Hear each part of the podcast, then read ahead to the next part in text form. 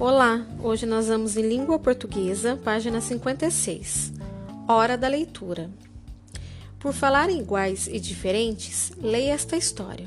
Parece que nela todos resolveram ser iguais, mas de um jeito bem diferente. Do jeito que você é. Nossa, que penteado horrível! Foi o que meus amigos comentaram do cabelo da nova vizinha. Dei uma conferida com o rabinho do olho, três Marias Chiquinhas. Muito estranho. A roupa também é esquisita. Ela está pronta para uma festa caipira. Ela nem falou com a gente. Eles cochicharam sem parar de olhar e de dar risada. Acho que a menina acabou percebendo, pois saiu do escorregador e foi embora. Eu só sabia que se chamava Sandra e que era nova no prédio. Minha mãe me chamou para o jantar e eu me despedi da turma. A semana passou e eu acabei esquecendo da Sandra e de seu cabelo esquisito. Até que vi um convite de aniversário debaixo da porta. Abri. Era o aniversário dela e me convidava para a festa. Fiquei muito sem graça comigo mesma. Fui para meu quarto e acabei pegando no sono. Sonhei que estava brincando com a menina nova.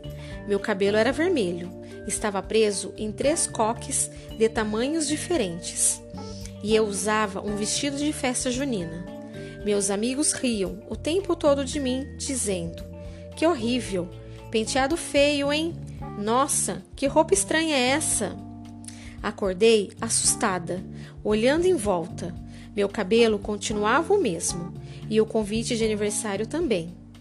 No dia da festa, pedi para minha mãe: Dá para fazer um penteado em mim?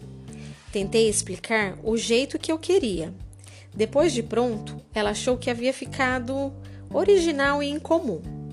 Não sei o que está planejando, mas deve ser algo bacana, aposto.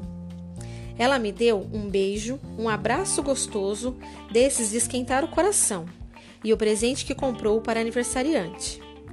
Vesti minha roupa predileta de festa, de aniversário, e fui para a casa da Sandra.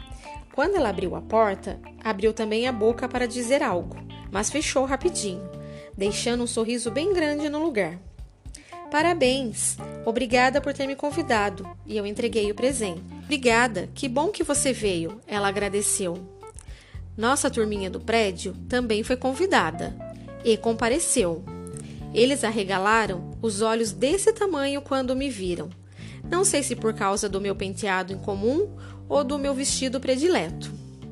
Também percebi que cada um tinha ido de um jeito mais diferente ainda.